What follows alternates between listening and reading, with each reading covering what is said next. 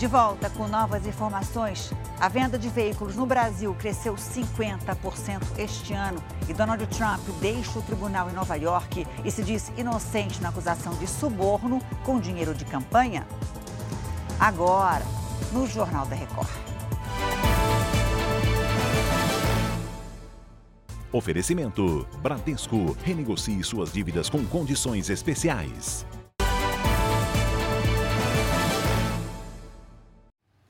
A venda de veículos no Brasil aumentou cerca de 50% entre fevereiro e março deste ano. Em comparação com o ano passado, o crescimento foi de 35%. Boa tarde, Giovana Rizardo. O que mais diz a pesquisa do setor? Oi, Janine, boa tarde a você, a quem nos acompanha. De acordo com a FenaBrave, no mês passado foram emplacados quase 200 mil veículos, entre carros, caminhões e ônibus, um aumento de cerca de 53% em comparação com fevereiro. Esse resultado poderia ter sido até melhor, não fosse a questão dos componentes, da falta de componentes eletrônicos que comprometeu a produção de veículos por conta da pandemia. A estimativa do setor é fechar o ano com um crescimento nas vendas de 3% em todo o país. Janine.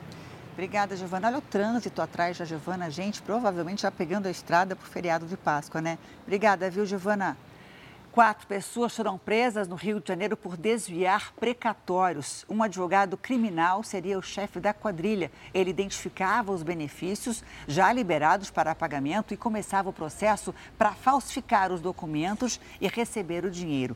O saque era feito numa agência bancária. A quadrilha vai responder por falsificação de documento público e particular, estelionato contra idoso e associação criminosa.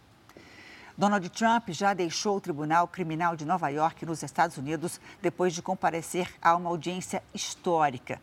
O ex-presidente americano disse que é inocente nas 34 acusações contra ele, entre elas a que envolve o pagamento de suborno. O correspondente Vandrei Pereira tem as informações.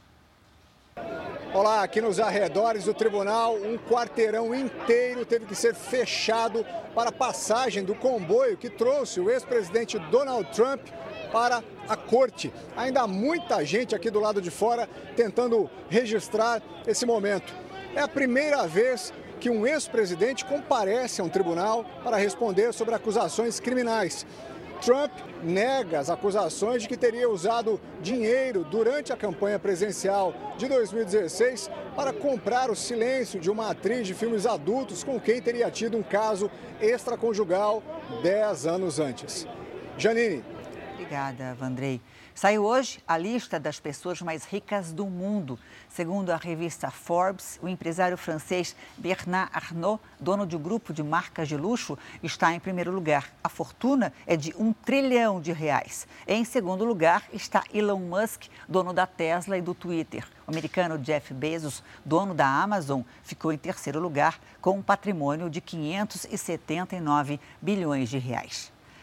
A Finlândia agora faz parte da OTAN, aliança militar comandada pelos Estados Unidos. Com isso, o país que faz fronteira com a Rússia passa a ser protegido militarmente pelos outros países do tratado. A entrada na OTAN aumenta ainda mais a tensão entre a Rússia e o Ocidente. O crescimento da aliança militar é um dos motivos da invasão à Ucrânia. O Kremlin prometeu retaliação. Chega ao fim esta edição, continue combate com o de Alerta. Se cuida. Bom fim de tarde para você.